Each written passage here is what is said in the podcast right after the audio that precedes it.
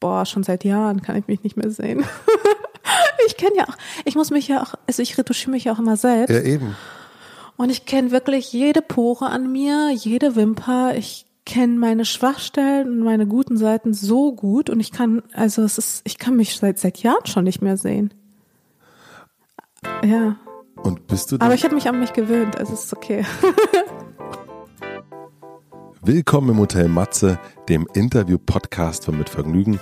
Mein Name ist Matze Hilscher und ich treffe mich hier mit großen und kleinen Künstlern und Künstlerinnen, mit schlauen Unternehmern und smarten Typen und versuche herauszufinden, wie die so ticken. Mich interessiert, was sie antreibt, was sie inspiriert. Ich will wissen, wie ihr Alltag aussieht. Ich will wissen, warum sie das machen, was sie machen. Ich will wissen, wie sie das machen. Ich möchte von ihnen lernen. Ihr sollt von ihnen lernen und natürlich eine gute Zeit im Hotel Matze haben. Bevor ich euch meinen heutigen Gast vorstelle, möchte ich euch den Supporter vorstellen. Beziehungsweise ich muss ihn eigentlich nur nennen, denn Heinigenbier kennt man und ich freue mich sehr, dass Heinigenbier jetzt hier im Hotel Matze eingecheckt hat und der Supporter für heute und aber auch für viele, viele folgende Folgen sein wird. Heinigen hat mir in den letzten Wochen vor allen Dingen alkoholfrei geschmeckt, denn ich trinke seit, ähm, ich glaube seit 3. April keine Alkohol, deswegen trinke ich Heinigen 00. Ich trinke es immer zum Feierabend, man könnte es natürlich auch mal locker in der Mittagspause trinken. Wie schmeckt das? Probiert es unbedingt mal aus. Vielen herzlichen Dank an Heinigen. Herzlich willkommen nochmal und Prost. Und nun zu meinem heutigen Gast und das ist die Bloggerin Mascha Sedwick. Als ich Mascha vor ein paar Jahren, ich glaube, auf Instagram entdeckt habe, war sie für mich die erste Beauty-Mode-Bloggerin mit Attitude, wie man so schön sagt. Einerseits extrem stilsicher, was ihr Äußeres betrifft. Auf ihrem Blog hat sie aber parallel viel mehr Meinungsthemen und persönliche Einblicke gegeben als andere Bloggerinnen und für mich zumindest sich dadurch total abgehoben. Wir sprechen über ihre Jugend in Dortmund, wir reden über ihre Zeit als Emo, wir reden über MySpace, wir reden über die erste große Liebe, den ersten großen Herzschmerz, wir reden über ihre Faszination an der Selbstdarstellung und wie sie Schminktipps und emotionale Meinungsstücke zusammenbekommt. Wir reden über Influencer, natürlich den Influencer-Hype und warum sie sich selbst nicht so bezeichnen möchte. Also Influencer. Ich fand es spannend, mit Mascha zu sprechen, weil sie mir einen Einblick gegeben hat, wie, ja, ich sag mal, ein Internetstar so tickt. Am Ende hat sie, glaube ich, gesagt, ich bin nicht nur die Schminktussi und äh, ja, das merkt man auf jeden Fall. Ich freue mich über eure Reaktion. Ich denke, wenn euch der Podcast mit Karl Jakob von Danny Diary oder Warner Lima oder Vis-a-vis gefallen hat, dann seid ihr hier genau richtig. Ich wünsche euch viel Vergnügen im Hotel Matze mit Mascha Sedwick. Gibt es eigentlich einen Moment, wo du auch mal richtig laut wirst?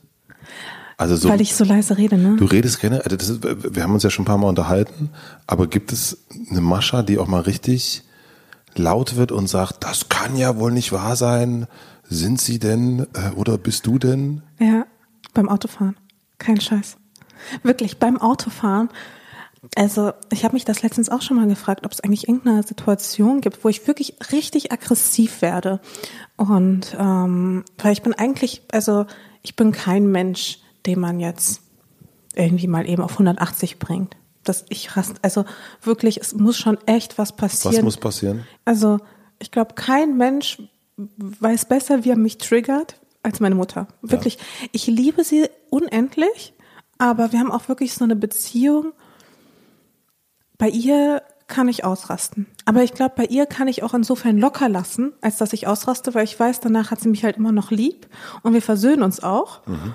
Ähm, aber an sich, also zum Beispiel in der Beziehung oder sowas, ich, ich, also ich wüsste gar nicht, also ich sag mal, selbst wenn mein Freund mir das Herz brechen würde, würde ich nicht ausrasten. Es wirklich, also es, mir fällt wirklich keine Situation ein.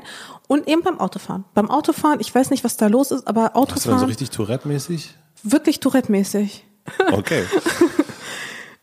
Sag mal, wo bist denn du groß geworden? Oh Gott. Ähm, also du bist in Russland geboren? Ich bin in Chisinau geboren, aber ich bin super früh nach Deutschland gekommen mit zwei Jahren. Mhm ich glaube, so zwei, drei Jahren.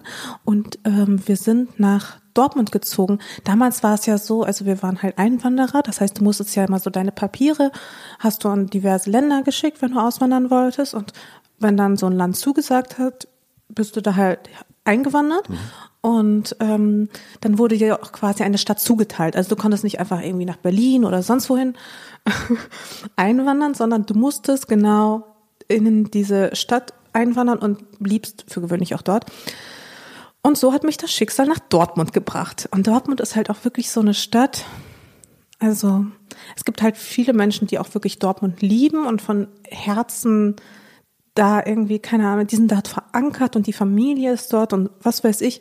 Und für mich war es aber, solange ich denken kann, war Dortmund ein Albtraum. Das ist für viele heute noch. ich bin da ja nicht mehr wirklich. Ähm, und Dortmund ist halt wirklich so eine ultra graue, langweilige Stadt in, in, in meinen Augen oder so in meiner Erinnerung, die mich auch oft abgebremst hat. Und deswegen bin, war für, stand für mich schon immer fest, ich muss da raus. Ich muss da so schnell raus, wie es nur geht. Und bin dann, also dann wollte ich nochmal irgendwann so in der 11., 12. Klasse raus, ähm, so mitten am Abi. Ich habe ja schon sehr früh auch alleine gewohnt. Und dann meinte ich Warum zu meiner hast Mama. du schnell alleine gewohnt? Ähm, ja, ich weiß gar nicht, äh, ob das so legal war, aber ich habe mit 15 habe ich schon alleine gewohnt, weil meine Mutter hat nämlich einen Job angenommen in Moskau Mhm. und hat sich auch noch verliebt. Und dann ist sie halt nach Moskau gezogen. Und meine Mutter war ja alleinerziehend. Und Mhm. Was mit deinem ähm, Vater? mein Vater ist wieder zurückgegangen nach Russland. Mhm. Da war ich sechs oder sowas. Der ist, ähm, der, der hat sich hier nicht so richtig in Deutschland integrieren können und dann hat sich meine Mom von ihm getrennt und dann hat er gesagt, ja, okay, dann gehe ich halt wieder zurück. Und seitdem habe ich ihn auch eigentlich nie wieder gesehen. Okay. Ja, das hat ein bisschen wehgetan. Ja. Ähm, aber da war ich halt wirklich super jung, also so sechs, sieben. Und ähm, ja, meine Mutter ist dann mit 15, wo ich 15 war, ist sie dann nach Moskau gegangen. Und dann habe ich ab da alleine gewohnt. Meine Oma ähm, lebt, lebte auch noch in Deutschland. Und die hat aber so bei Köln, Bonn gelebt. Das heißt, du warst mit 15 allein in Dortmund mit deiner Schwester? Alleine. Ganz- Später dann mit, ähm, später hat meine, äh, später ist dann der, nee, Moment, andersrum, Moment. ähm, meine Stiefschwester, meine Mutter hat dann geheiratet und meine Stiefschwester ist dann nach Deutschland gekommen, um zu studieren, ähm, hat dann in Münster studiert und hat dann mit mir in Dortmund gewohnt. Und wie, also, Aber da war ich ein bisschen älter schon. aber mit So 18. 15 allein war das nicht auch, also natürlich einerseits wahnsinnig cool wahrscheinlich. Ja, das hat, das sollte ja keiner so richtig wissen und so. Deswegen war es nur so semi-cool. Und wie hast du Aber- das gemacht, wenn du jetzt, keine Ahnung, man muss ja Schulnoten unterschreiben lassen? Ja, habe ich halt alles selbst gemacht. Ja. okay. Dementsprechend waren meine Schulnoten auch so semi. Ja. Mit was, wie war dein Abi? 2,9. Das geht ja. Das, aber wirklich mit Ach und Krach. ja. Nein, aber es war auch wirklich so, ähm, meine Mom meinte dann immer zu mir, also wenn ich ganz schlechte Noten mit nach Hause bringe und wenn ich die Schule nicht packen sollte, Dann musst du nach Russland. dann musst du nach Moskau. Und Moskau ist entweder sehr, sehr kalt oder sehr, sehr heiß. Und generell, ich hätte dann auf diese deutsche Schule nach Moskau gemusst und da hatte ich halt gar keinen Bock drauf. Auch generell nicht mit meiner Mama mehr zusammen wohnt, weil irgendwie habe ich mich dann relativ schnell an das alleine wo- wohnen gewöhnt und fand es eigentlich ganz geil. Und ähm, Wann fing das an, dass du Lust hattest, fotografiert zu werden? Oder dich Lust hattest, dich zu zeigen? Oh Gott, ja. Ähm, was ja auch super viele von mir wissen, ist, dass ich so zu Teenagerzeiten ja auch mega der Emo war. Also damals gab es ja noch so Jugendbewegung, die gibt's ja heute, heutzutage ja kaum noch. Und ich glaub, würde einfach mal sagen, dass, dass Emos so die letzte Jugendbewegung waren. Und ja, da gehörte ich halt zu. Und ich glaube sogar, also so in Duisburg, da war halt, das war halt so die Hochburg. Ja. Und das war ja jetzt auch nicht so weit weg von Dortmund. Und ich war halt immer relativ unbeliebt in der Schule. Also ich war halt immer so ein bisschen, ich war halt so ein bisschen merkwürdig für die anderen. Weil du ein Emo warst? Weil du Nee, davor warst? schon. Davor.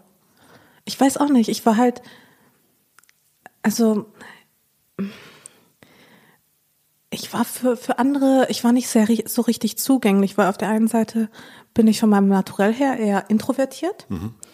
Ähm, aber trotzdem hatte ich so eine, schon immer irgendwie so eine gewisse eigensinnige Art, weißt du? Ich wollte es halt, ich war schon immer mit dem Kopf so durch die Wand und ich, das war halt mein Stil und den fahre ich und das ist mir egal, was ihr sagt. Und das war mir mit 10 egal, mit 12 egal, mit 15. Nur wenn du halt dabei ein bisschen manchmal schräg aussiehst, dann lachen dich halt die anderen aus und ich ging halt auf so eine mh, mm, besser betuchtere Schule.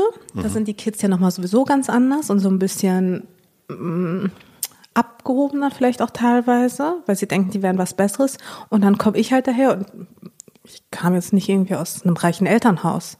Ja, und ähm, ich hatte jetzt nicht irgendwelche Designer oder überhaupt irgendwelche guten Labels an. Also ich hatte halt nur H&M vielleicht so an. Das war schon so, das war schon nicht schlecht, mhm. wenn ich das hatte. Und aber ich hatte trotzdem so meinen sehr eigenwilligen Stil und das haben aber viele nicht verstanden. Und ich hatte halt super früh schon Probleme, weil ich natürlich viel so experimentiert habe, auch mit meinem Look und so weiter und so fort und auch echt wilde Kombinationen hatte. Also sei es die Leopardenhose mit einem lila Blümchentop oder wow. Oder mein äh, Favorite, die Orange, nee, nicht die Orangen, die knallgrüne, also so eine richtig froschgrüne Fellwinterjacke.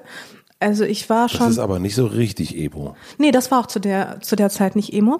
Ähm, so gar nicht. Da bin ich dann erst hingekommen. Und was ich halt auch immer sehr gerne mochte, waren so kurze Kleider oder Röcke oder sowas. Mhm. Und ähm, deswegen hatte ich schon relativ früh an der Schule schon so einen schwierigen Ruf, weil ich halt so der schräge Vogel war mit den kurzen Röcken und natürlich, was sagt man über Mädchen in kurzen Röcken, kannst du dir ja denken. Das ist so. halt ein Mädchen mit einem kurzen Rock, haben die alle gesagt immer, ne? Genau, genau das. Aber ich hatte Guck mal, wirklich, da kommt sie mit dem kurzen Rock. Ich war, die haben, ich hatte wirklich den Spitznamen das Rockmädchen. Das ist ja schon mal nicht schlecht. Das ist okay. Ja. Aber ähm, ja, hinzu kam noch, dass ich einem sehr beliebten Jungen in der Schule das Herz gebrochen habe. Der hat auch nicht mehr gut über mich geredet. Und auf jeden Fall hatte ich dann den Ruf weg. Und äh, es, es war einfach, es war einfach eine doofe Zeit. Also Schulzeit war definitiv nicht meine Zeit. Aber war das schon, war das so eine, so eine, das hört sich jetzt, wenn du das so erzählst, das könnte auch ähm, so ein, so ein Highschool-Film sein. Findest du? Naja, also da ist dieses auffällige Mädchen ähm, mit dem kurzen Rock, äh, die aus äh, Russland kommt, die allein wohnt.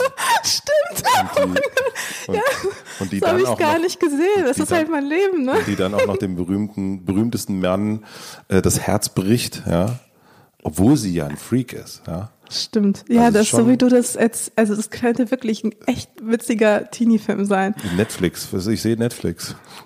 Nee, ich war eher das Mädchen aus äh, Tote Mädchen lügen nicht, nur mit einem guten Ende. Richtig, ich habe wirklich in meinem Kopf habe ich genau daran gedacht. Ja, aber ich äh, Richtig, ja. Stimmt. Ja, deswegen deswegen habe ich mich da auch glaube ich sehr früh zu dieser Emo Bewegung irgendwie angeschlossen, weil es war so dark, aber es war auch irgendwie also meine Gefühle spielten schon immer eine große Rolle für mich. Insofern, als dass ich sie schon, ich hatte irgendwie so eine komische Faszination dafür. Also ich wollte begreifen, warum ich was wie fühle.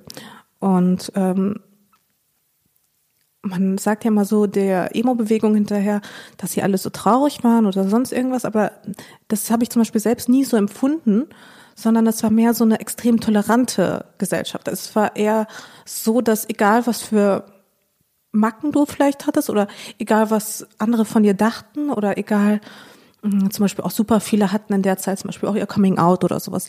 Also immer wenn du dich irgendwie nicht so richtig verstanden gefühlt hast, warst du halt vollkommen aufgehoben. Es war vollkommen okay, so wie du warst. Mhm. Und es war egal, was andere von dir dachten. Du warst halt so ein bisschen in deiner Blase. Und das fand ich total geil. Und da habe ich mich total wohl gefühlt. Und ich muss noch sagen, dass ich mit super vielen aus der Zeit noch immer noch befreundet bin. Und mit einem arbeite ich auch jetzt regelmäßig zusammen, mit zweien sogar. Mhm. Aus der Zeit noch. Aber und wie ging dann das los mit der mit der äh, Fotografie, ne? mit der Selbstdarstellung? Ähm, das ging halt nämlich mit der Emo-Zeit los, weil ich würde einfach mal sagen, dass Emos die ersten Selbstdarsteller im Netz waren. Mhm. Also angefangen damals äh, mit äh, äh, mit MySpace als es dann, als dann ja MySpace groß wurde, da bin ich natürlich voll auf diesen Zug aufgesprungen, hatte auch voll viele Follower auf MySpace tatsächlich schon. super früh. Mit, mit 17 oder so? Ja, oder? so mit 16, 17, genau. Und habe mich da auch schon so voll inszeniert. Hab da auch schon ein bisschen programmieren gelernt, so ganz wenig, weil du musstest ja auch deine MySpace-Seite entsprechend aufpimpen. Ne? Das war ja das Coole daran. Du konntest durch deine MySpace-Seite einfach ausdrücken, wer du eigentlich warst. Also es Ja. waren echt witzige Zeiten. Und ähm, die Leute mit den meisten Followern, so wird man das ja heute sagen, das waren eigentlich alles Emos. Ich glaube, die Person mit, also die heutige Chiara, äh, Chiara Ferragni war damals Tila Tequila, bevor sie Pornos gedreht hat. Und die hatte sogar eine eigene MTV-Sendung später bekommen. Also die war sowas wie die erste Influencerin in meinen Augen. Ja, da hat das alles angefangen. Und da hat man auch noch so Selfies gemacht. Und also da hat man schon Selfies gemacht. Also natürlich in anderen Posen und ein bisschen anders, aber daher kam das auch krass überlichtet, weil damals gab es ja keine Filter, da musste man das alles noch richtig mit der Kamera machen. Und dann hat man einfach sich in die Sonne gestellt, einfach komplett überlichtet und dann war es ja quasi sowas wie ein Filter. So hat man das dargestellt. ja. Und wie, woher kam diese Lust bei dir? Also, dass du dich, also so, einerseits ja auch egal, was alle anderen sagen, so, äh, ich ziehe an, was ich anziehen will, aber gleichzeitig ist ja dieses sich ins Netz stellen auch ein Stück weit, um sich irgendeine Art von Resonanz abzuholen. Ja, voll. Absolut. Naja, ähm, du musst dir das ja so vorstellen. In meinen Augen, ich war halt Teenager und ich dachte, ich bin, also ich hatte von, das, äh, ja, ich hatte von mir aus so ein bisschen so das Gefühl, dass ich immer so als Teenager dachte, ich bin ein bisschen cooler als ihr. Ähm, es war gar nicht so, dass ich mich irgendwie herunterziehen ließ von irgendwie negativen Kommentaren, sondern im Gegenteil, ich fühlte mich dadurch erhaben. Und ich war zum Beispiel mal so diejenige, die irgendwie dann Romane gelesen hat von, keine Ahnung, Nietzsche, Kafka, alles Mögliche und sich dadurch irgendwie Du warst total so, du warst cooler, weil du tiefer warst, sozusagen. ja, so genau.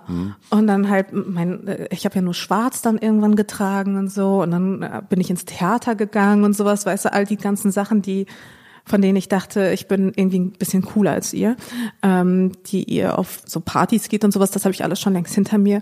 Ich mache jetzt den Deep Shit, so ungefähr. Und das Ding ist, so habe ich mich gefühlt, so wurde ich aber überhaupt nicht wahrgenommen Wie wurdest du wahrgenommen? als der Weirdo. ja. ja. Und ähm, deswegen, ja, deswegen habe ich versucht, irgendwie im Netz so ein bisschen Gleichgesinnte zu finden. Oder im Netz irgendwie so Leute zu finden, die ähnlich ticken wie ich und mir vielleicht auch da so ein Stück weit Bestätigung zu holen. Also durch die Abweisung im echten Leben Genau. geguckt, was äh, im Netz, da geht ja noch ein bisschen mehr. Genau. Du hast ja neulich auch gepostet, das fand ich ganz schön, so many strong women began as broken girls. Ja. Hast du dich damals so gefühlt, also dass du so ein broken girl warst? Nee, zu der Zeit habe ich mich richtig strong gefühlt. Richtig strong. Und ähm, richtig broken war ich dann erst, als ich mich das erste Mal verliebt habe. So richtig. So richtig mit allem, mit dem ganzen Herz. Wie hieß er? Len. Len. Mhm. Len war woher? Len war, Len war aus Schwelm bei Wuppertal. Plötzlich ist der ganze Glamour, diese ganze, der ganze, der ganze Film, der Netflix-Film, der immer noch läuft, Wurde ist- gerade kaputt Ist, ist gerade, ist, ist einfach Len. Zerplatzt. Len Ach so. aus Wuppertal. Nee, Also mit dem Namen Len war es noch, war es noch super, ja, lange Haare, richtig lange Haare und ähm, damals, damals noch untätowiert. Wie viel älter? Wie viele Jahre älter? Ähm, halbes Jahr jünger. Ähm, nee, Len war meine erste richtige große Liebe. Und ähm, er, war, er, er war halt auch obviously ein Emo. Und zusammen haben wir die absoluten Emo-Pärchenbilder gemacht. Und Den musstest du wahrscheinlich dann auch nicht überreden, dass er da mitmacht. Nee, nee, den musste ich auch nicht überreden. Nee, nee, der fand das auch selber total super und wir sind da auch voll in diesem Thema voll aufgegangen. Und irgendwann waren wir so mit so das bekannteste Emo-Pärchen Deutschlands. Ernsthaft? Ja, kein Scheiß.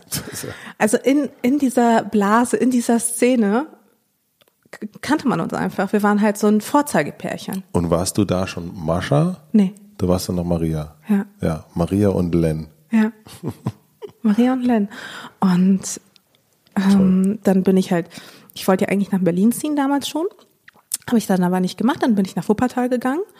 Ähm, ja, ähm, habe dann mit ihm zusammen gewohnt. Wir hatten auch drei glückliche Jahre. Ähm, und dann, ähm, ja, und dann hat er Schluss gemacht. Und zwar aus heiterem Himmel. Und ich habe damit überhaupt nicht gerechnet. Ich war war irgendwie das? auf Wolke, Wolke 7, 2010. Ah, Ich hatte kurz vorher noch einen richtig krassen Autounfall gehabt und da kam so der erste Bruch, so ein bisschen, auch, auch wegen einer anderen Sache. Und, ähm, und dann kam halt, da kam halt wirklich unglaublich viel zusammen, aber ich dachte, wir würden es irgendwie packen. Aber wir haben es halt nicht gepackt und er hat relativ, also für mich relativ überraschend Schluss gemacht. Und in dem Moment ist alles zerbrochen.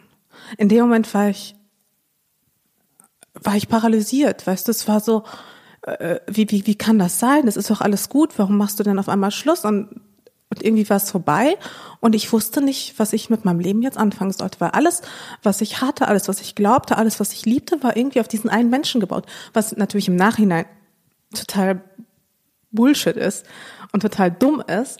Aber weißt du, wenn du äh, Teenager bist oder in, in genau dieser Phase steckst, so kurz, so, so im Abi noch und dann kurz nach dem Abi, so Anfang Studium, das, das ist so eine Phase, da passiert so viel und da fühlst du dich auch, weißt du, wenn du so diesen einen Menschen an deiner Seite hast, ähm, dann kommen dir drei Jahre plötzlich vor wie, wie, wie 30 Jahre. Und man ist irgendwie so miteinander verbunden. Und wenn dann dieser eine Mensch sagt, okay, ich gehe jetzt und bist so, äh, was, ich dachte, wir heiraten und kriegen irgendwann Kinder, ähm, das war eigentlich mein Plan, dann ähm, reißt das einfach den Boden unter den Füßen weg. Und das war dann auch der Beginn, als ich angefangen habe zu bloggen. da warst du aber schon, also du war 2010, da warst du ja äh, 21. Ja. Ja. Also gar nicht mehr so Teenager, sondern schon eigentlich Studium anfangen. Genau. Im Grunde, ja. Und, aber es hat mir trotzdem irgendwie das Herz gebrochen. Ich konnte auch wirklich monatelang, ich konnte, ich konnte nicht vor die Tür. Hm. Wirklich, ich, es hat Monate gedauert, bis ich rausgehen konnte, ohne irgendwie einen plötzlichen Heulkrampf zu bekommen. Es hat mir wirklich das Herz zerrissen. Und vor allem war das dann auch noch später so eine On-Off-Geschichte. Oh, ja, das, ja, so. Ja, Gott. Glaubst du, ganz dramatisch, wirklich. Also, und ich habe ja aber auch so eine Neigung zum Drama. So, also, das ist ja dann auch direkt dann für mich super groß und dann bausche ich das nochmal auf. Und aber daraus habe ich sehr, sehr viel gezogen und ich bin auch im Nachhinein natürlich tierisch froh, dass er Schluss gemacht hat. Also, das, lieber Len, ärgerst du dich? Dankeschön. Nein, er ärgert sich garantiert nicht. Er ist ein ganz, ganz toller Mann nach wie vor und ich glaube, er ist auch sehr, sehr glücklich mit seiner, mit seiner Freundin und ich wünsche ihm nur das Beste. Nein, wirklich. Sa- Sagst, muss man sagen, man sieht's ja nicht, sagst du völlig ironiefrei. Also mit einem ironiefreien Gesicht. Gab es irgendwann einen Moment, wo du auch als Model schon gearbeitet hast? Also dass du gesagt hast, ich will irgendwie, es gab ja damals auch die ganzen großen Models, ich kenne die Namen nicht mehr, aber hattest du daran gedacht, dass du mal ein Model werden könntest oder war das immer auf so einer eher introvertierten und ich mache das selber Sache? Ja und nein. Also was ich ja eine Zeit lang gemacht habe, dass ich quasi wie so eine Art Alternativmodel war, weil ich meine, für ein, für ein klassisches Model bin ich einfach viel zu klein und viel zu fett und das da, da, da passe ich halt auch einfach nicht rein. Und ähm, da passe ich weder körperlich rein noch menschlich. Und deswegen ähm, war für mich immer klar, dass ich kein klassisches Model werden könnte. Da habe ich mir auch keine Illusion gemacht. Außerdem war ich auch schon tätowiert und mit einer ausgeprägten Liebe zu verrückten Haarfarben. Und deswegen, das Einzige, was ich hätte machen können, und das habe ich dann auch gemacht, waren halt so Jobs für so alternative Labels. Zum Beispiel für, ich weiß gar nicht, ob das noch irgendwer kennt, so diese Ja, EMP-Kataloge klar. und äh, Wildcat und sowas. Da habe ich viel Geld gelassen. Ehrlich? ja. Ja, ja, und so solche Jobs habe ich dann gemacht, aber da habe ich auch relativ schnell festgestellt, dass es jetzt auch nicht meins ist, weil als Model bist du natürlich überhaupt nicht frei.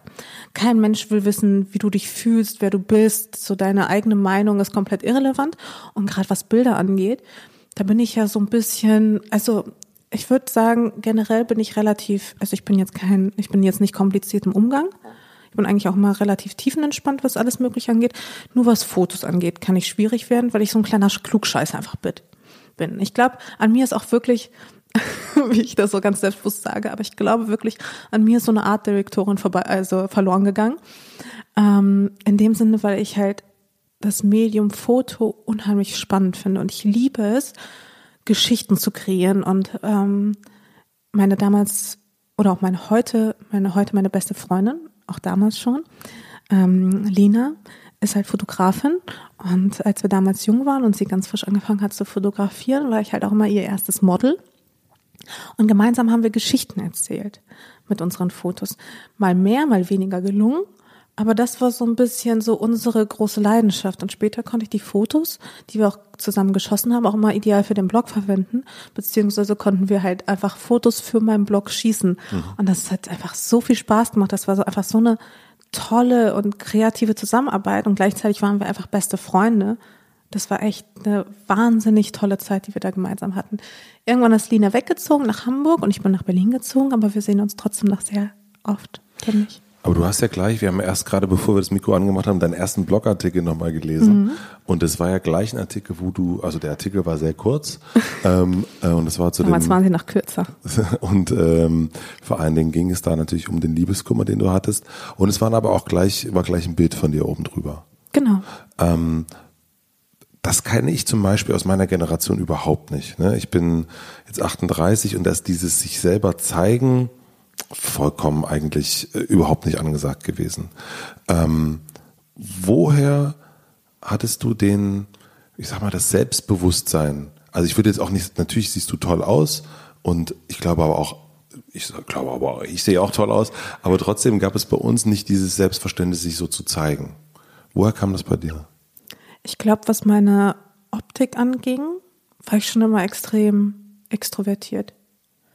Also was so also ich, ich hatte noch nie irgendwie Komplexe oder sowas. Also das Ding ist, meine Mama hat mir mal gesagt, und daran erinnere ich mich immer bis heute, ähm, natürlich wie alle Eltern hat meine Mama immer gesagt, du bist hübsch und keine Ahnung und du bist ganz toll und ich liebe dich, weil du meine Tochter bist und so weiter und so fort. Aber meine Mutter hat halt auch immer zu mir gesagt, Mascha, Du wirst es nie schaffen, in allem die Beste zu sein. Du wirst es nie schaffen, die Schönste, die Klügste. Es wird immer jemanden geben, der ist noch schöner und noch klüger und noch besser und vielleicht noch talentierter. So. Damit musst du klarkommen. Mhm. Aber lass dich davon nicht unterkriegen, mach trotzdem das Beste draus und guck einfach, wie weit du kommst. Und ich glaube, deswegen hatte ich nie irgendwie so dieses, diesen Anspruch auch, die Beste, die Schönste, die, die Klügste zu sein, sondern einfach nur so gut es halt eben geht. Ja, aber das verstehe ich. Also das ist, glaube ich, trifft aber auch auf ganz viele Menschen zu, die sich nicht selbst fotografieren. Ja, also das ist, ist ja oftmals eher so, ich frage mich eher, woher das kam, mhm. dieses, dass du dich zeigen willst, ne? Oder dass es da so ein ähm, oder allein zu sagen, guck mal, ähm, liebe Lina, richtig der Name? Lina? Mhm, Lina. Ähm, lass uns am Wochenende Fotos von mir machen. Weißt du, es ist ja eher, wenn du Model bist, dann mhm. wirst du gefragt oder ähm, du, du, du, du machst die Sachen, du, aber das ist ja eher, wenn du aktiv wirst und sagst, ich ah, okay. möchte, dass du mich fotografierst. Ähm, weißt du, das, das ist ja irgendwie so ein. Aber ich glaube, das ist so ein bisschen wie mit dem Modestil einfach. Durch, durch einen Modestil, aber eben auch durch Fotos ähm, kann man es irgendwie schaffen, sein Innerstes nach außen zu kehren. Und ich habe ja nie so richtig so Selfies im klassischen Sinne gemacht.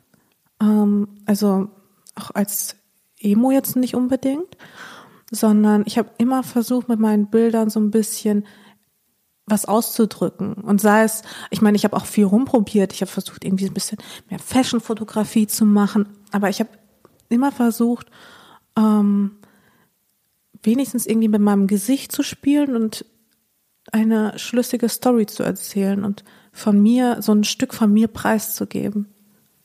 Und das ist, wenn ich jetzt deinen Instagram-Kanal angucke, dann ist das für dich noch immer auch so, dass du sagst, dass für dich ist eben das Bild, was es da von dir gibt, ist ein Ausdruck deiner selbst und es ist nicht nur ein Bild, wo du in einer Kulisse stehst, die gut aussieht, ausgeleuchtet bist und eine schöne Klamotte an hast, sondern es ist für dich. Ja, aber das bin ich ja in dem Moment auch. Mhm. Also in so diese Inszenierung, also ich zeige ja super ungern unperfekte Fotos von mir.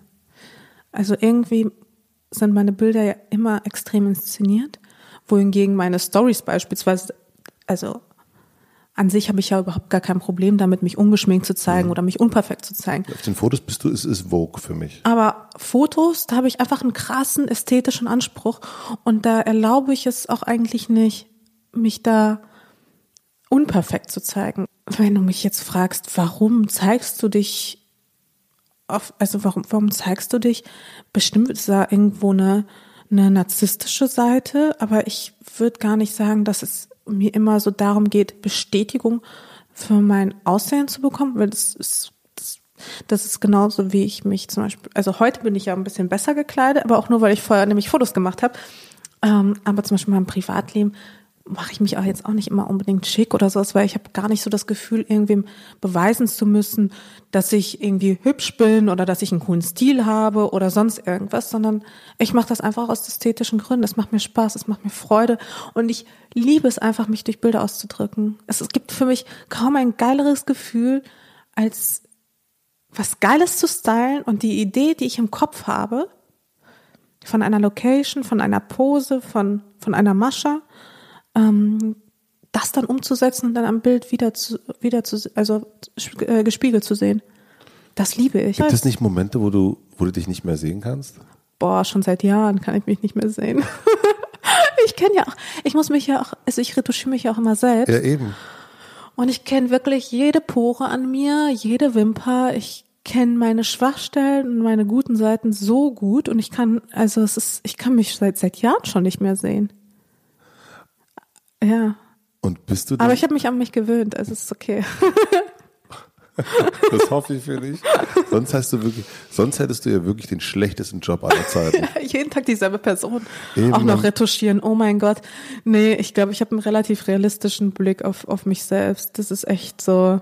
Aber das Schlimmste ist, ich sehe es ja auch immer bei anderen, ne? Also ich, unretuschierte Bilder, das sehe ich ja dann auch mal bei anderen Bloggerinnen und dann denke ich mir so, so schwer wäre es doch nicht gewesen, diese eine Falte wegzumachen. mein Gott. Und ich weiß, das ist, das ist dann echt und authentisch und sowas, aber es sieht halt einfach kacke aus. So. Und das ist dann der Ästhete mir, der sagt, okay, Glaubwürdigkeit hin oder her, aber diese eine Falte oder dieser eine Fleck oder diese Pigmentstörung da im Gesicht, die stört mich einfach. Wenn ich jetzt ähm, von der Vogue wäre, ja, mhm. und ich würde dich anrufen und würde sagen, Mascha, wir haben ja lange gesessen und haben überlegt, wer macht jetzt die Chefredaktion?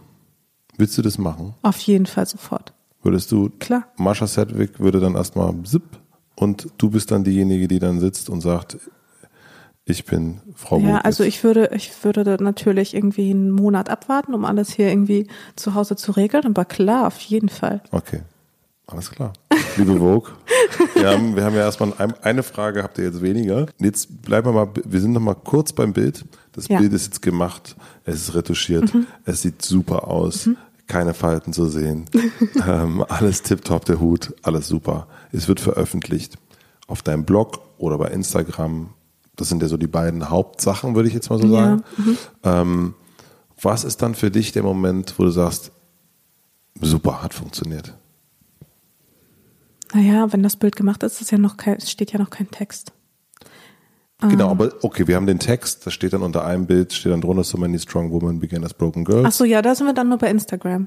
Da sind wir bei Instagram dann sind wir beim Blogpost, da gibt es ähm, einen Blogpost zum Thema Feminismus. Feminismus oder jetzt äh, am Wochenende ein, ein kleiner Rant zum Thema About You, ähm, ein, ein kleiner Influencer Award Rant, sehr unterhaltsam oder ähm, was du vor ein paar Habe ich, hab ich kurz äh, abgehatet, ja. Ja, oder vor ein paar, paar Monaten habe ich dir haben wir auch geschrieben, glaube ich, äh, als du dich darüber beschwert hast, über das, das äh, Influencer-Bashing ähm, dann ist das jetzt fertig. Ja, dann mhm. sind, sind irgendwie die, ich will das gar nicht abtun. Ja, nee, kommt, alles gut. Also, ähm, nee, nee. Aber du hast die Sachen dann veröffentlicht, du hast Publish gedrückt, sowohl bei Instagram mhm. als auch bei auf deinem Blog.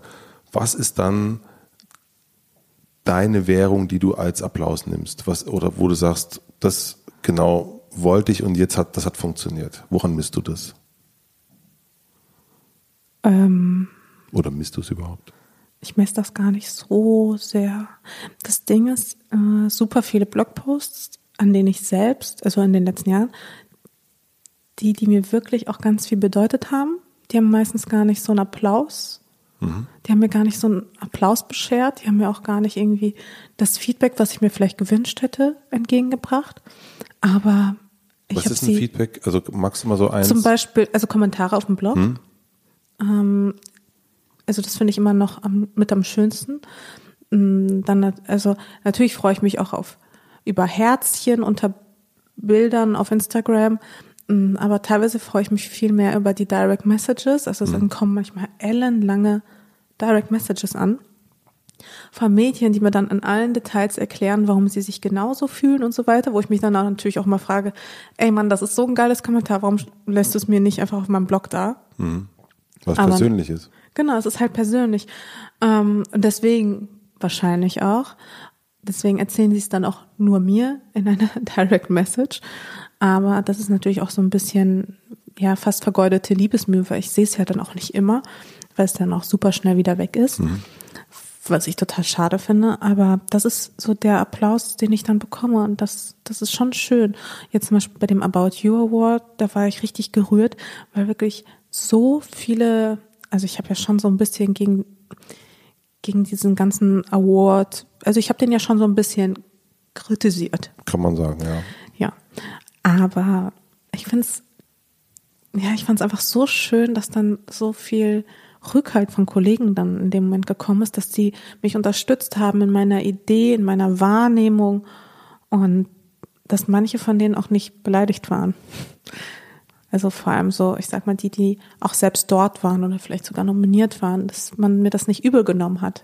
Was ist das Beste daran, eine Meinung zu haben und die auszudrücken? Findest du nicht, dass das unheimlich befreiend ist? Absolut. Ich kann, ich, ich habe fast zu allem eine Meinung. Das heißt nicht, dass ich sie mal kundtue, aber ich finde in gewissen Bereichen, wo ich sagen würde, okay, da kenne ich mich halt auch einfach dran aus, kann ich sie auch ruhig kundtun. Und ich habe dann keine Angst davor, hatte ich ja noch nie, ähm, da irgendwie eins auf den Deckel zu bekommen oder dass Leute sich angegriffen fühlen oder dass dass sie dann im, hinter meinem Rücken schlecht über mich reden oder sonst irgendwas. Generell negatives Feedback juckt mich halt einfach gar nicht. Auch nicht von Menschen, die ich persönlich kenne. Mm, sofern ich komplett hinter meiner Meinung stehe, finde ich, ist es auch vollkommen in Ordnung, sie auszusprechen. Und es ist aber auch genauso in Ordnung, dass jemand nicht meiner Meinung ist. Ich will sie ja niemanden aufzwingen. Ich will sie nur sagen. Ich will sagen, wie ich die Dinge sehe. Und ich sehe sie halt auch nicht immer so wie alle anderen. Und das ist mir wichtig, das herauszustellen. Und ich glaube nach wie vor, ich brauche es manchmal so dieses, so ich will nicht immer mit, mit allen Trends gehen und mit allen immer d'accord sein. Ich will, wenn ich etwas ungerecht oder blöd finde, dann will ich es auch sagen. Und dann will ich auch ab und an mal trotzdem anti sein. Was machst du, um deine Meinung zu bilden? Lesen. ah. Da lesen. ist sie wieder, die Tiefe. lesen. Ganz viel lesen, beziehungsweise ich höre auch ganz viele Hörbücher. Was liest du? Ähm, also bei so einem, du meinst hören oder lesen? Bei so einem About You, da kannst du ja nicht viel lesen. Das Nein, ja da kannst Meinung. du wirklich nicht viel lesen. Ähm, also so für das aktuelle Zeitgeschehen lese ich eigentlich meistens die Zeit. Mhm. Das ist so mein Lieblingsmedium. Deswegen bin ich auch mal besonders pisst, wenn äh, die irgendwie was Gemeines über oder was Unzutreffendes über Influencer sagen. Dann bin ich immer besonders so, ach Manno, aber ich mag euch doch so und seid mal nicht so gemein. aber natürlich, das trotzdem sind die halt, ähm, leisten die halt mega Arbeit. Und das ist so in meinen Augen so das wertvollste Medium, was das aktuelle Zeitgeschehen, also so im Rahmen von also im Vergleich zu jetzt Spiegel, FAZ, Süddeutsche und so weiter und so fort, ist halt einfach Zeit mein Lieblingsmedium. Ähm, ansonsten. Findest du es nicht manchmal auch total irre, dass du mehr Leute erreichst mit dem, was du machst, als so eine Zeitung? Ja, der, die Frage ist halt, was, was hinterlässt das denn dann für einen Wert? Also was hinterlässt das für, also, oder und? Also manchmal erreiche ich mehr Leute. Aber die Frage ist, mit was für Posts erreiche ich mehr Leute? Wenn das geile Posts sind und irgendwie Posts, die vielleicht zum Nachdenken anregen, dann denke ich mir, ja, geil. Aber wenn das jetzt ein Instagram-Post ist mit irgendeinem Spruch drunter, dann kickt mich das nicht. Es kickt mich nur dann, wenn ich das Gefühl habe, okay, jetzt habe ich vielleicht einen einen oder anderen Menschen zum Nachdenken gebracht. Dann finde ich es geil. Mhm. Aber sonst, sonst ist, sonst interessiert es mich nicht. Ja, und da gibt es ja auch ganz viele Influencer, die viel mehr Follower haben als ich und viel mehr Leute erreichen. Aber die Frage ist, ja, womit denn? Du hast erst über dich selber gesagt, dass du Bloggerin bist. Ah ja. Ja, also ich, ich kann das noch nicht so richtig sagen mit dem Influencer-Dasein. Ich mag das nicht. Der Begriff Influencer, sind wir mal ehrlich, also erstens ist der mega ausgelutscht. Zweitens finde ich, also ich weiß nicht, ich habe einfach keine positive Konnotation mit dem Begriff Influencer. Ich selber nicht. Und wenn ich das selbst schon nicht habe, dann will ich gar nicht wissen, wie es anderen geht. Was glaubst du aber, warum so viele gerade junge Menschen jetzt Influencer werden wollen? Naja, also sind wir mal ehrlich, ähm, sofern, also viele erzählen ja, es ist ein krass harter Job. Also ich kenne super viele, die erzählen, oh mein Gott, und es ist so hart und ich muss so viel machen. Und ich sag mal, in so einem Fall von so einer Caro Dauer stimmt das auch voll. Die jettet ja jeden Tag woanders hin. Da hätte ich ja persönlich gar keinen Bock drauf. Das ist einfach körperlich enorm anstrengend. Das unterschätzen die meisten. Aber die meisten, also um wirklich Influencer zu sein und als Influencer Geld zu verdienen, auf Instagram, das ist, das ist kein harter Job. Und der ist natürlich auch finanziell extrem lukrativ. Also ich kann das schon nachvollziehen. Das ist, du brauchst halt echt wenig machen. Du bist einfach du selbst und verdienst damit auch gutes Geld. Ähm, ja. Aber so eine Reichweite baut sich auch nicht von selber auf. Ja, ja, natürlich nicht. Du musst halt schon deine beste Freundin fünfmal am Tag fragen, ob sie Fotos von dir macht. Aber also wenn du so ein bisschen Ambition und ein bisschen Talent hast, ein bisschen gut aussiehst, dann ist das gar nicht so schwer. Also du widerlegst das, das mit der mit der harten Arbeit. Hast du einen harten, hast du ein hartes Leben oder hast du? Also das wirklich anstrengende an meinem äh, Job ist tatsächlich der Blog.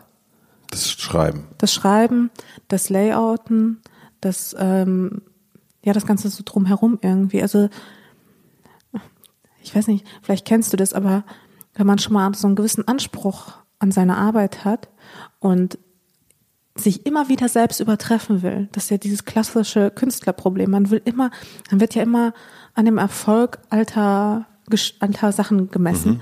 ähm, alter Geschichten gemessen, äh, Filme, Musik, was auch immer. Man will sich ja immer wieder übertreffen. Und das ist halt verdammt anstrengend manchmal. Und ich versuche natürlich immer geilere und noch geilere und noch coolere und noch schönere und noch cleverere Blogposts zu schreiben. Aber ich bin schon auf einem sehr guten Level und deswegen ist das manchmal extrem anstrengend und mir immer wieder eine Story auszudenken oder irgendwie Bilder zu schießen und ich will ja nicht irgendwie sowas schreiben wie so und das ist mein äh, Outfit für heute, sondern ich will ja schon irgendwie eine Story kreieren und ein Storytelling und das ist halt manchmal echt schwierig, allein schon ein passendes Thema zu finden, dass ich mich dann so reinfühlen kann, dass ich dazu auch, was weiß ich, tausend Wörter schreiben kann. Ist es für dich dann aber auch manchmal so ein, mm, also wir haben ja schon ein paar Mal so über Tiefe und künstlerische Wertigkeit gesprochen. Wenn du jetzt, und das meine ich überhaupt nicht ähm, wertend, mhm. wenn du, aber ich frage mich, wie das für dich ist, wenn du jetzt sagst, okay, ich schreibe jetzt einen Artikel über äh, About You oder ich schreibe einen Artikel über ähm, oder ich rede im Podcast über die Trennung mit meinem Ex-Freund drüber und dann am gleichen Tag vielleicht ein Schminktutorial. Hm. Und, und diese, dieser Wechsel zwischen sowas ganz Banalem wie Äußeres hm. und dann aber auch wiederum diese Tiefe.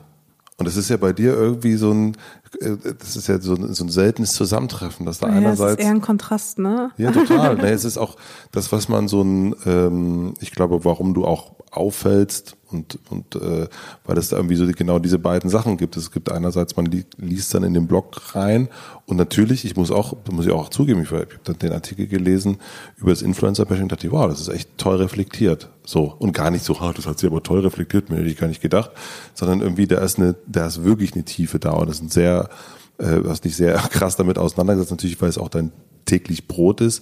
Und das Gleiche sehe ich auch, wenn ich deine Fotos mir angucke, wenn ich deine äh, Sachen drunter lese, äh, die du darunter geschrieben hast, oder auch wenn du kommentierst, wenn Leute schreiben, da ist es ja irgendwie wesentlich mehr dahinter. Allerdings dann auf dem nächsten dann wieder dann Werbung für den Lippenstift, ne? Werbung für den Lippenstift. Ja. Ja. wie, wie geht das, wie kriegst du das so für dich zusammen? Naja, was Dass ich du mir dich halt selber auch, auch denke, ernst nimmst. Ja, voll. Das, du, das ist auch wirklich manchmal gar nicht so einfach und klar. Und wenn dann Leute mir dann schreiben, ja, aber heute schreibst du das und dann gle- zeitgleich postest du äh, was auf Zalando oder was weiß ich, was machst Werbung für für irgendwelche Lippenstifte. Ja, und ich bin mir auch dann immer, ich habe ich hab damit selbst auch manchmal einen Gewissenskonflikt, aber wahr ist eben auch, dass ich beispielsweise die Reichweite, die ich habe, auch gar nicht hätte, wenn ich nicht auch mal Lippenstift-Posts machen würde.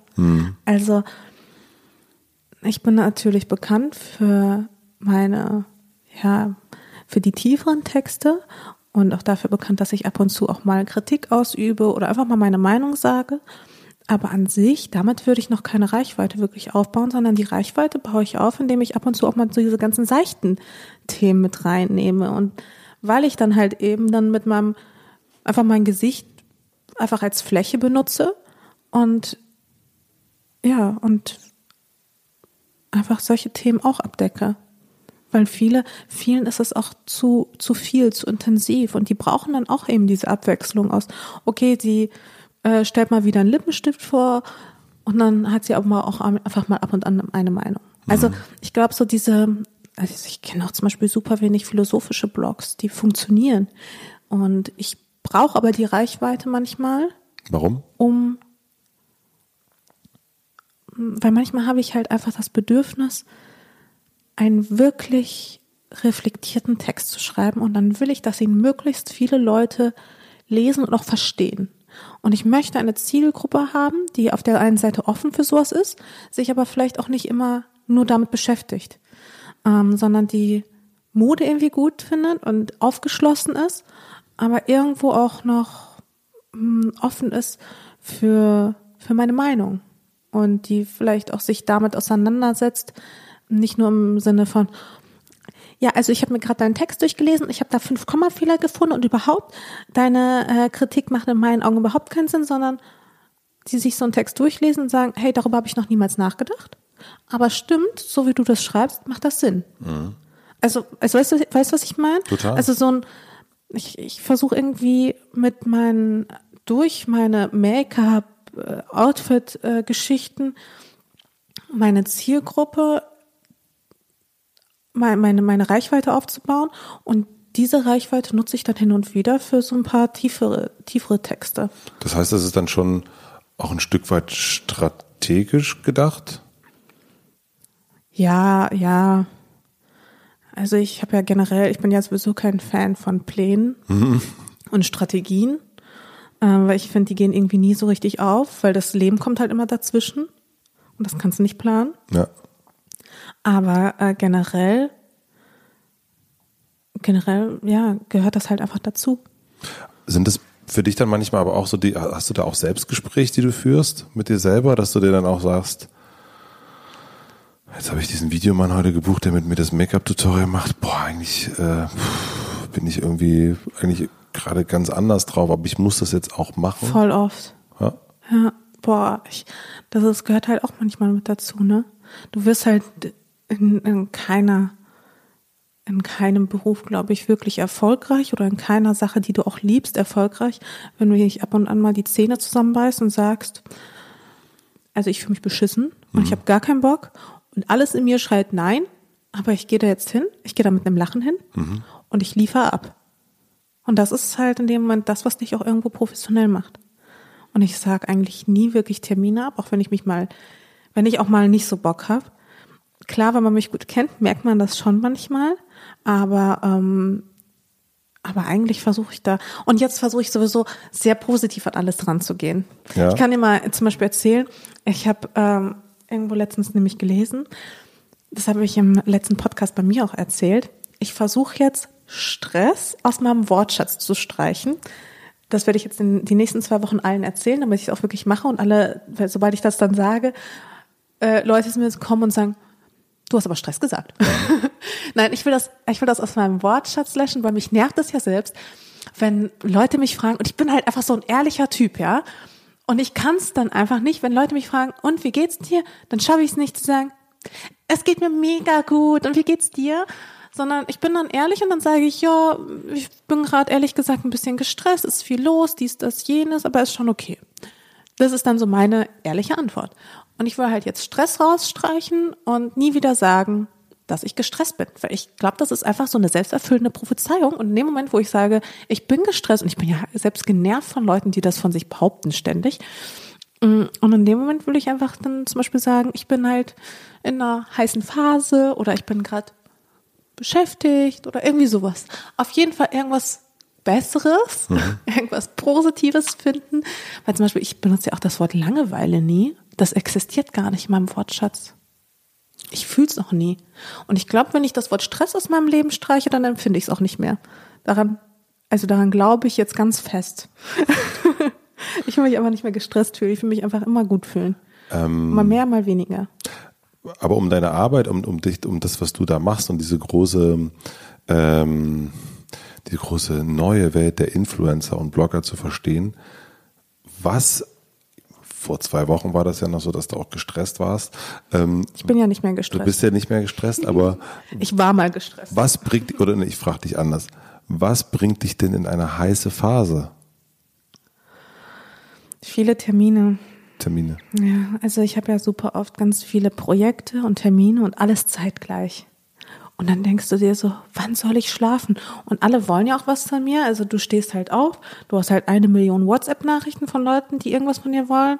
Dein Postfach quillt über, du kommst gar nicht mal mehr hinterher, die E-Mails zu löschen. Dein Steuerberater ruft dich an und sagt, hey, ich brauche deine Buchhaltung. Wir müssen jetzt Strafzahlungen zahlen, wenn du jetzt nicht ablieferst. Und du bist so, und gleichzeitig rufen Kunden an und sagen, ja, wann kommt denn der Blogpost, dies, das, jenes. Und alle wollen irgendwie so ein bisschen was von dir was heißt ein bisschen, weißt du, alle wollen irgendwie zerren an dir und du denkst dir so, okay, Freunde, ich habe 24, also der Tag hat nur 24 Stunden und ich bin eine einzige Person. Also ich kann nur eins nach dem anderen machen. Es geht nicht anders.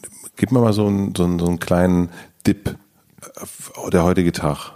Ja, der heutige Tag war relativ okay, aber beispielsweise, wo ich in Bangkok war, hm, es war natürlich total lustig und hat voll Spaß gemacht. Aber natürlich, wenn man irgendwie ähm, in einem anderen Land ist, dann möchte man natürlich auch den Tag möglichst intensiv nutzen. Mhm. So, und dann habe ich jeden Tag, also acht Stunden, äh, acht Tage, acht Tage lang jeden Tag irgendwie was Cooles, was Aufregendes gemacht.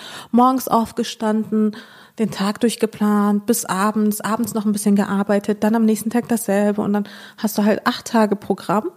Dann ähm, bin ich zurückgeflogen, dann habe ich im Flugzeug noch gearbeitet und so weiter und so fort. Und das war, glaube ich, Mittwochabend. Ich bin irgendwie um 22 Uhr oder sowas gelandet, war dann Mitternacht im Bett. Und am nächsten Tag hatte ich direkt Press Days, Donnerstag, direkt so um morgen, also geschlafen, Sport gemacht, Press Days, den ganzen Tag Termine. In dem Moment Kunden fragen dich, wann kommt der Blogpost, wann kommt der Blogpost, du hast noch nichts geschafft. Freitag wieder Termine, Samstag. Jetzt muss ich da reingehen. Press Days. Ach so. Für alle, die das nicht ähm, wissen, was Tag ist. der offenen Tür bei Agenturen. Aber warum ist es dann für dich wichtig, da zu sein? Also warum ist das? Ach so, ja, ich könnte natürlich, ich könnte natürlich skippen, aber in dem Moment war es natürlich wichtig, weil ich jetzt neues, äh, weil ich jetzt einen neuen Manager habe mhm. und ich wollte ihn natürlich vorstellen. Und es ist noch aufwendiger, ähm, bei allen Agenturen einzeln einen Termin zu machen, als wenn man quasi an einem Tag alle Agenturen in Berlin abgeht, sagt, hey, schön euch wiederzusehen. Das ist ja so ein bisschen so dieser Netzwerkgedanke. Und man sieht sich mal wieder, man stellt sich vor, man ruft sich den Agenturen so ein bisschen auch wieder ins Gedächtnis, so hey, ich bin auch noch da. Und äh, dann schaut man, ich habe jetzt ein neues Management, weil für mich war das ja ein Riesenschritt. Ich bin nach fünf Jahren, bin ich aus meinem Management rausgegangen und das war für mich auch eine riesen äh, Umstellung. Und deswegen hatte ich das Bedürfnis, quasi zu den Agenturen zu gehen und sie nochmal persönlich über diesen Schritt zu informieren. Sind die Agenturen dann diejenigen, die dir im Grunde, ist, ist das dir so wichtig, weil das auch diejenigen sind, die im Grunde das finanzieren, was du machst? Genau. Ja. Ja. Also PR-Agenturen, also vorrangig arbeitest du als Blogger mit PR-Agenturen mhm. zusammen. Ähm, es gibt zwar auch so Marketing-Agenturen, aber irgendwie ja, irgendwie läuft es meistens doch über die PR, mhm. äh, insbesondere als Blogger, weil als Blogger hast du natürlich nicht die Reichweite eines YouTubers beispielsweise. Mhm. ähm, bist aber fällst eher unter die Kategorie Image meistens statt ähm, Reach. Mhm. Und deswegen arbeite ich meistens mit PR-Agenturen zusammen. Und die haben halt so ein gewisses Budget im Jahr, das können die ausgeben. Und dann möchte ich natürlich, dass sie das für mich ausgeben. für mich und meine Projekte und meine Visionen. Und das ist aber schon so, dass die dann zu dir sagen, guck mal, wir haben hier einen neuen Lippenstift. Zum Beispiel, ja, entweder so, ähm, du, wir haben einen neuen Lippenstift, wie würdest du den denn inszenieren? Und dann komme ich an mit, naja, wie viele Lippenstifte habt ihr? Was ist die Story? Dies, das, jenes. Wie kann ich es verpacken? Okay, alles klar. Machen wir. Oder was ich ja auch ganz viel mache, ist, sind so eigene Projekte, dass ich sage, zum Beispiel jetzt in einigen äh, Tagen, Wochen fliege ich nach Griechenland und suche da aktiv Kooperationspartner, die ich dann im Rahmen eines High Summer Shootings mitnehme und shoote. Und alles, was so in diesen, in dieses Themenfeld passt, High Summer, ähm, das gehe ich dann an. Und das heißt aber, wenn du dann nach Griechenland fährst, ist es dann für dich auch, ist das Urlaub oder ist das Arbeit? Also ich fliege ja mit meiner Fotografin dahin und das finde ich, kann man sowieso im, bei mir so schwer sagen, weil es ist, es ist nie 100% Arbeit, aber es ist auch nie 100% privat. Also meine gesamte persönlich, ich, so wie ich ja auf dem Blog bin und so wie ich ja, das, das bin ja ich, weißt du. Ich kann das ganz, ganz schwer trennen. Also Aber wenn du mit nach Freundin wie vor, fährst, ja, Entschuldigung.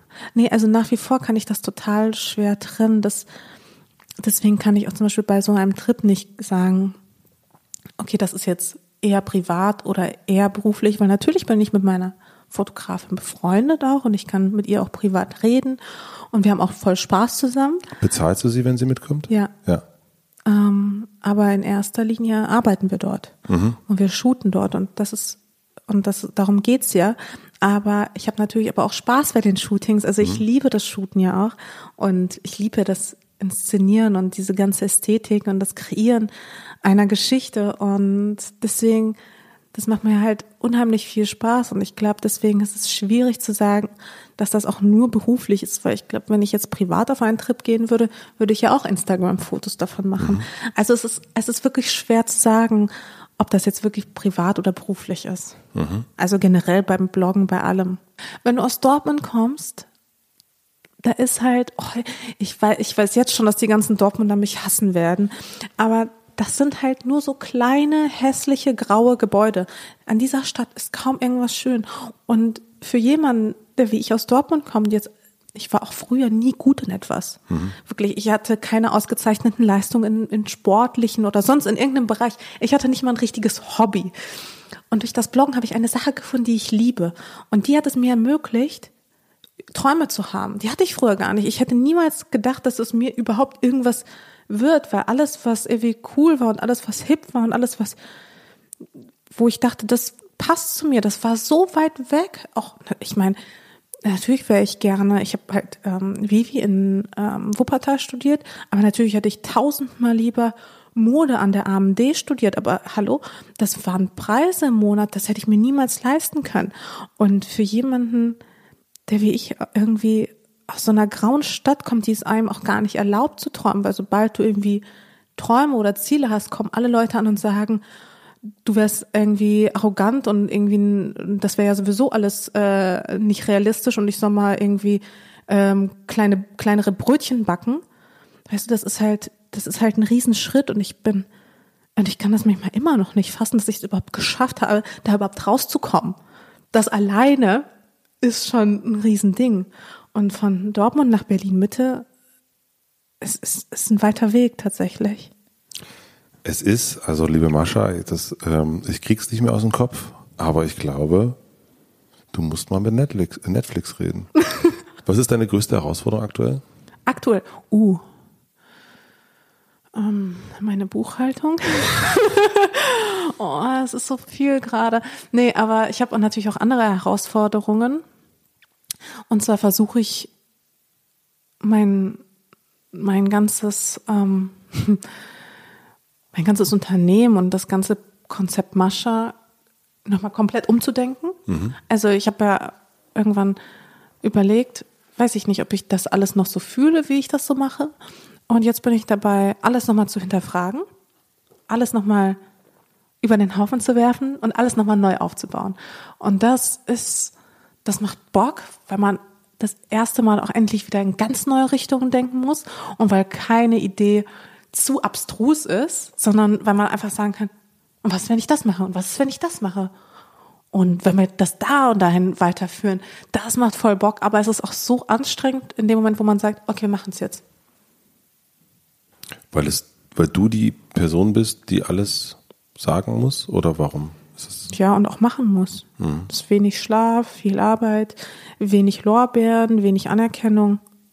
Also es ist ja auch am Anfang, am Anfang muss man ja auch viel machen, was, was so hinter den Kulissen passiert, was Leute nicht sehen und dann denken die, du ruhst dich aus oder sowas, aber Gib dabei nimmst du nur Anlauf. Ja, beispielsweise ähm, fange ich jetzt wieder mit YouTube an und da habe ich sieben Videos gedreht und jetzt ist gerade mal das erste online. Mhm. Aber sieben Videos zu drehen für YouTube ist halt ziemlich viel.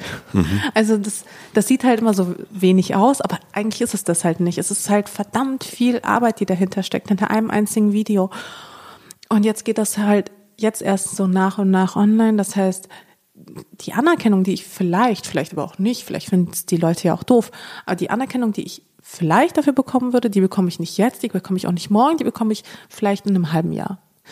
Ähm, genauso ist es mit, versuche gerade mein, mein Logo umzudenken, mein Design umzudenken, das ganze Konzept Mascha umzudenken und mich auch selbst zu challengen und auch zu fragen, mich, mich selbst auch zu fragen, wo sehe ich mich eigentlich in zehn Jahren? Und ganz ehrlich, ich habe keine Ahnung. Das hätte ich jetzt gerade gefragt. Das ja. ist also, wo die, wo die. Wo die Reise hingeht. Das ist eine verdammt gute Frage. Aber ich kann mir vorstellen, ich bin so hin und her gerissen zwischen das, was ich mache, das werde ich für immer machen, weil es mir einfach unendlich viel Spaß macht und ich gebe alles und dann höre ich einfach auf. Ich würde, wenn ich in deiner Stelle 10 Millionen hätte, ne? Ich würde tatsächlich darüber nachdenken, eine Netflix-Serie zu machen.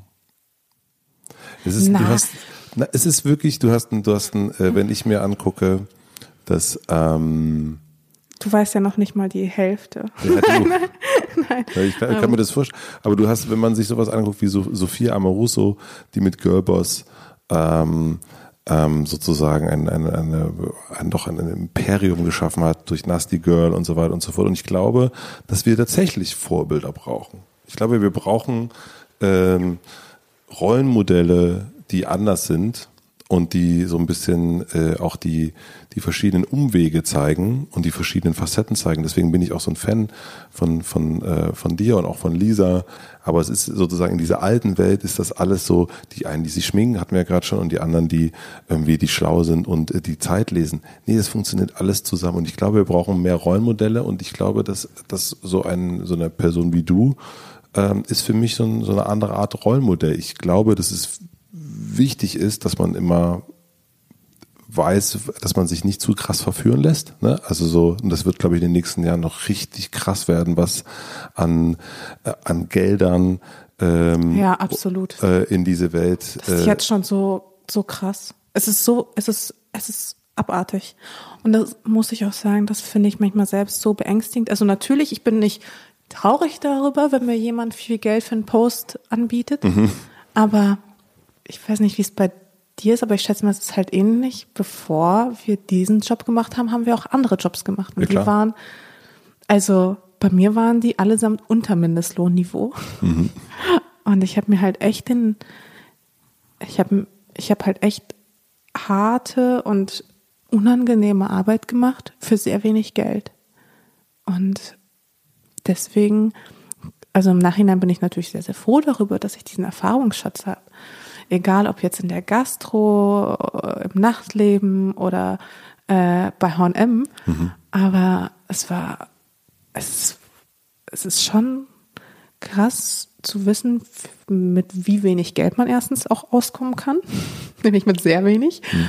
Ähm, und gleichzeitig, also dieser Kontrast ist natürlich echt, echt hart, wenn ich so überlege, wie viel damals 50 Euro für mich waren. Und das war halt die Welt, so ungefähr. Und wie viel das heute ist. Das gebe ich halt mal eben bei einem Essen aus, so ungefähr. Was denken andere über dich, was vielleicht gar nicht stimmt? Was denken andere über mich? Was will ich? Ich glaube, ähm, generell als äh, Frau, die sich für Mode interessiert, denken die Leute einen ganzen Haufen Dinge über dich, der vielleicht nicht stimmt. Dass du beispielsweise oberflächlich bist, was ich jetzt auch nicht so unterschreiben würde. Wie du grinst, also wirklich. ähm, die Leute schätzen, wie du schon sagtest, für Leute ist es total überraschend zu merken, dass ich mich für Politik interessiere, dass ich mich privat engagiere, dass ich. Ähm, Was willst du? Da, darüber rede ich nicht. Mhm. Okay. Ähm, ich finde aber, Politik ist einfach so ein unfassbar schwieriges Thema, weil ich zum Beispiel auch keine Partei habe, bei der ich zu 100 Prozent sagen würde, oder auch wenigstens nur zu 80 Prozent sagen würde, die vertritt meine Interessen. Aber du willst. Ja. Ja. Ja. Aber ich wähle ich habe immer das Gefühl, egal wen ich wähle, ich habe auch immer so einen leichten Stich im Bauch, weißt mhm. du? Weil es, ich gehe wählen, damit eher damit andere Parteien nicht gewählt werden. Aber weniger, weil ich die Überzeugung zu 100 Prozent teile, sondern na gut, vielleicht so zu 60 Prozent. Mhm. Aber dann sind da immer noch ein gewaltiger Prozentsatz von 40 Prozent, die ich ganz furchtbar finde. Aber 60 Prozent sind immer noch besser als als null Prozent so ungefähr. Mhm. Und ähm, das macht Politik für mich auch ganz, ganz doll kompliziert irgendwie. Aber ich glaube, das geht, glaube ich, generell meiner Generation so, weil, sind wir mal ehrlich, ähm, Themen wie Flüchtlinge oder sowas, die sind eigentlich gar nicht so relevant. Die sind nicht so relevant wie, wie Themen wie wie, wirtschaftliche Themen wie Digitalisierung, wie, äh, wie Zukunftsthemen, wie faire Löhne. Das ist, das ist meiner Meinung nach viel wichtiger, als, als wenn man da wieder auf irgendwie auf Flüchtlingen rumhackt. Mhm. Ähm, das, das macht halt in meinen Augen, ist das total, ist das überhaupt nicht förderlich. Mhm. Und, ähm, und ich habe irgendwie überhaupt nicht das Gefühl, dass ich mich von irgendeiner Partei wirklich vertreten fühle.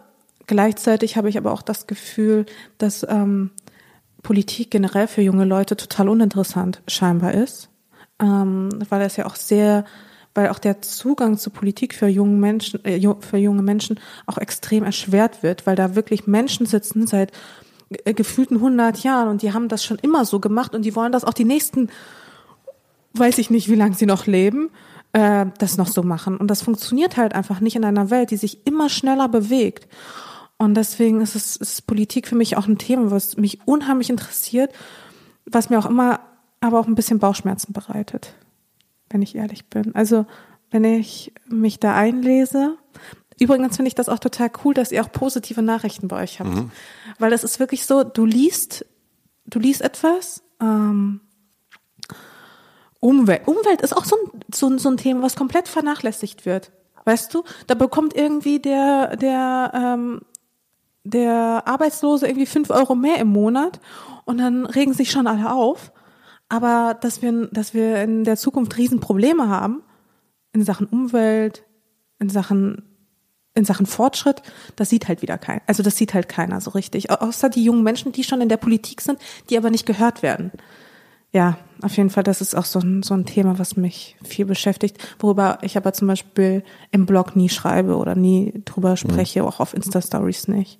Weil es natürlich auch ein Thema ist, was äh, viel Angriffsfläche bietet. Mhm. Ähm, ja, und wo ich sage, natürlich kann man da auch mit Leuten kommunizieren und, und diskutieren, aber viele sehen so, schwarz oder weiß und nicht so die Grauzonen dazwischen, habe ich so das Gefühl. Mhm.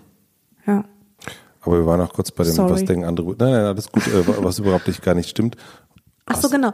Ähm, ja, also ähm, ich liebe Mode, aber Mode ist nicht nur mein Leben, sondern mein Leben ist geprägt durch, durch viele andere Dinge, durch Zeitgeschehen, durch Kunst, durch Kultur, durch, durch Freundschaften, durch Menschen bin nicht nur die Schminktussi. Was hilft gegen Selbstzweifel?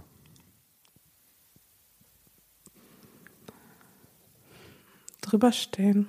Ja, weißt, weißt du, was bleibt dir denn übrig? Also, ich habe halt früher super viele Hater-Kommentare bekommen. Boah, bei jeder Frage schweife ich auch aus, ne? Ähm, ich versuche mich kurz zu fassen. Ich habe früher sehr viele Hater-Kommentare bekommen und natürlich geht einem sowas äh, auch irgendwie vor allem am Anfang sehr, sehr nah. Und was halt hilft, ist, sich davon, also einfach weitermachen, einfach, einfach ausblenden und sein Ding durchziehen. Hast du ein Mantra? Nee. Aber ich sollte mir mal eins zulegen. Ähm, ich hatte früher mal ein Mantra. Ähm, das habe ich aber mittlerweile nicht mehr. Das ging ungefähr, das ging ungefähr so. Arbeite so hart, bis du dich nicht mehr vorstellen musst. Mhm. Ja. Das hat mich ziemlich angespornt immer. Weil, wie ich schon sagte, ich bin vielleicht nicht die schönste oder die klügste, aber ich gehöre auf jeden Fall zu den fleißigsten. ich finde den richtig gut. ähm, die letzte Frage. Ich hoffe, dass ich jetzt ähm, mit der vorigen Frage die äh, Antwort nicht vorweggenommen habe. Ähm, das ist immer die letzte Frage. Und da geht mhm. es um eine Plakatwand. Und äh, die ist da, wo du immer, also die, die ist am Alexanderplatz, diese mhm. Plakatwand, und du darfst entscheiden, welches Wort, welcher Satz von dir, unterschrieben natürlich mit deinem Namen, ähm, zu lesen sein wird. Welcher Satz oder welches Wort wäre es? Mm, wie lang darf der sein? Das so, also so lange, dass ich, der darf so lange sein, dass ich mir merken kann. Ah, okay. Ja. Naja, es muss ja irgendwas sein, was die Menschen wenn die Menschen es lesen, dass es sie irgendwie kurz aufheitert, kurz, kurz aus ihrem Alltag rausbringt irgendwie, dass ihnen ein Lächeln ins Gesicht zaubert. Das muss, also ich würde schon irgendwas mit Glück nehmen, aber jetzt nicht so, weiß ich nicht, so Carpe Diem, nutze den Tag. Mehr irgendwie was, was so, äh, sei nicht erfolgreich, sondern glücklich. Nee, macht auch keinen Sinn. Ähm, Glück ist der, Glück ist der wahre Erfolg. Glück ist Erfolg. Glück ist Erfolg. Ja. Das ist doch schön. Vielleicht so. Das kurz, einprägsam. Glück ist Erfolg, deine Mascha. Ja. Vielleicht ist es auch ein Satz, wo man kurz drüber nachdenkt, wo man vielleicht kurz mal so drüber stolpert und sich so, hä? denkt und dann denkt man kurz drüber nach und dann ist er im Gedächtnis geblieben. Glück ist Erfolg. Ja, den finde ich gut, den nehme ich. Vielen herzlichen Dank für deine Zeit. Danke dir. Ähm, Hat Spaß gemacht. Fand ich auch. Ciao. Vielen herzlichen Dank fürs Zuhören. Ich freue mich natürlich immer über Abos, ich freue mich über Bewertungen, ich freue mich über Kommentare, ich freue mich über Nachrichten und ich freue mich weiterhin über Instagram Story Shoutouts. Das macht ehrlich gesagt gerade am meisten Spaß, da mit euch zu kommunizieren. Und wie immer gibt es am Ende eine kleine Podcast-Empfehlung. Das ist ein Podcast, den ich richtig, richtig cool finde und der ganz, ganz neu ist. Und zwar von einem Typen, den ich auch richtig gut finde. Endlich hat Casey Neistat auch einen Podcast. Und Casey ist ein, ja, ich würde mal sagen, einer der berühmtesten amerikanischen Vlogger. Und der macht einen Podcast mit seiner Frau Candice zusammen. Und der Podcast nennt sich Couples Therapy. Ist nämlich genau das, eine Pärchentherapiestunde zwischen Candice und Casey. Die lassen da tief blicken, ist einerseits sehr, sehr unterhaltsam, auf der anderen Seite aber auch sehr tiefgründig und gibt ein wenig Einblick in das Leben ähm, einer ja, jungen Familie oder eine immer eine Kamera mit nach Hause bringt. Hört euch das unbedingt mal an. Couples Therapy finde ich richtig, richtig gut. Und jetzt wünsche ich euch einen schönen Abend, eine gute Nacht, eine gute Weiterfahrt, eine schöne Zeit beim Abwaschen, beim Baden und ja, ich sage mal, bis gleich. Euer Matze. Tschüss.